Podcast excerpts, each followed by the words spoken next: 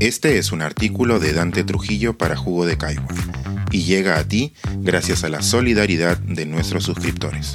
Si aún no estás suscrito, puedes hacerlo en www.jugodecaigua.pe.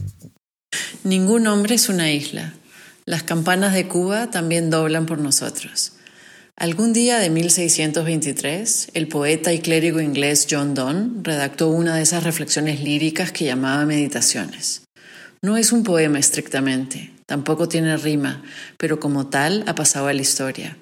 Lo que sigue a continuación es la adaptación de la Meditación 17, que fue leída públicamente tras los atentados terroristas que dejaron 17 muertos en Barcelona en 2017. ¿Quién no echa una mirada al sol cuando atardece? ¿Quién quita sus ojos del cometa cuando estalla? ¿Quién no presta oídos a una campana cuando por algún hecho tañe?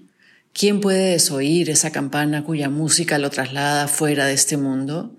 Ningún hombre es una isla entera por sí mismo. Cada hombre es una pieza del continente, una parte del todo. Si el mar se lleva una porción de tierra, toda Europa queda disminuida, como si fuera un promontorio, o la casa de uno de tus amigos, o la tuya propia. Ninguna persona es una isla. La muerte de cualquiera me afecta, porque me encuentro unido a toda la humanidad, por eso, nunca preguntes por quién doblan las campanas, doblan por ti.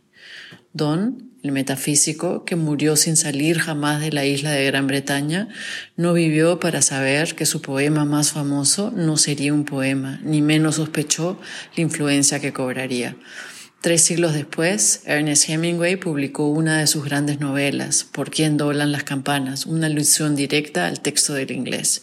La historia, que se ambienta en otro suceso sangriento ocurrido en España, como fue la guerra civil, ahonda en la idea de que todas las individualidades formamos un único cuerpo colectivo, que nuestra humanidad solo es tal en la medida en que la compartimos, así en el dolor, hermanos. Ese mismo año, 1940, Hemingway, que era un hombre compulsivamente errante, compró una bella propiedad en Cuba, la legendaria Finca Vigía. Vivió ahí distintos periodos durante dos décadas, siendo el más prolongado a fines de los 50. De hecho, estuvo cuando estalló la revolución de los barbudos y llegó a tener algo parecido a una amistad con Fidel Castro. Sin embargo, tras enterarse de que el nuevo gobierno planeaba nacionalizar las propiedades y cuentas de los extranjeros, a Hemingway se le acabó el idealismo y abandonó la isla. Tras la invasión de la Bahía de Cochinos en abril del 61, la revolución expropió la finca y la vasta biblioteca que contenía. Tres meses después, el novelista se metió un escopetazo calibre 12 en su casa Ketchum, Idaho.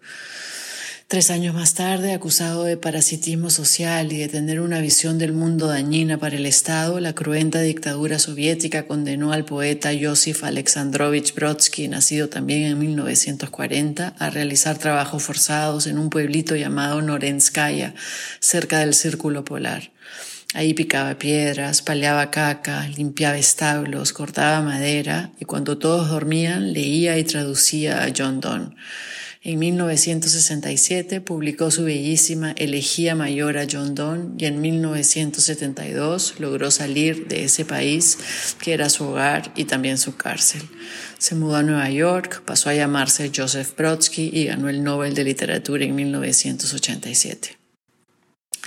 Entre julio y agosto de 1995 viajé a La Habana para seguir un curso en la Casa de las Américas. Ese era el pretexto. En realidad lo que buscaba eran aventuras, visitar la famosa casa de Hemingway por quien sentía devoción y sobre todo conocer el ocaso de la dictadura cubana.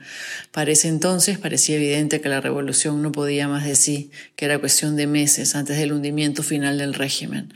Así era yo con toda la ingenuidad de mis 22 años recién cumplidos. Mi paso por Cuba fue una de las experiencias más intensamente bellas de mi juventud.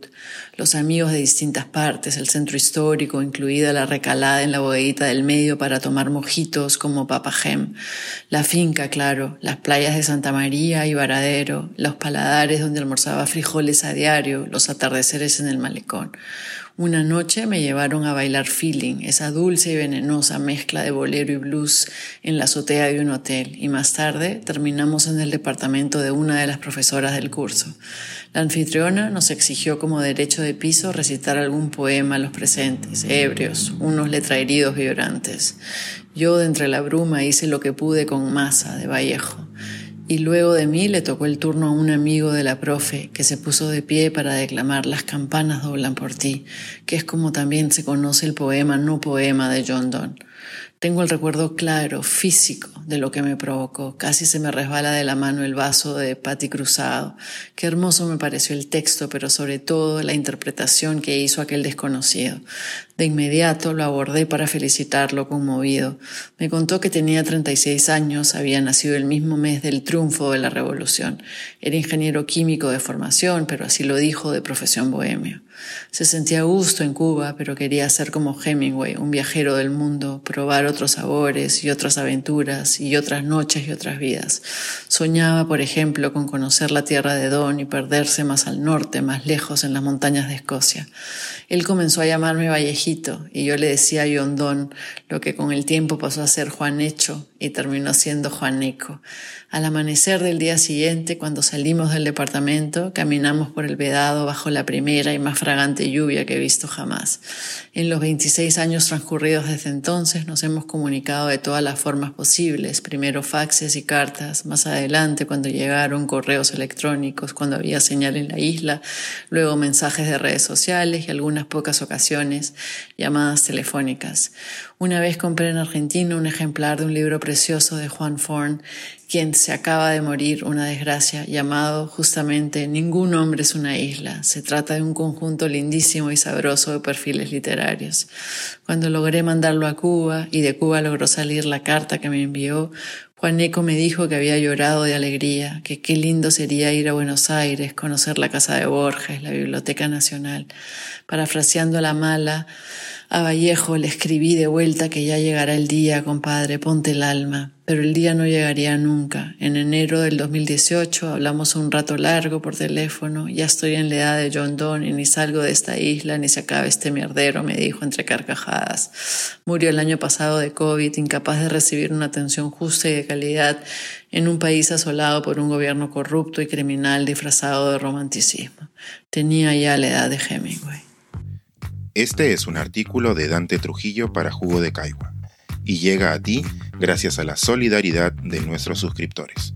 Si aún no estás suscrito, puedes hacerlo en www.jugodecaigua.pe.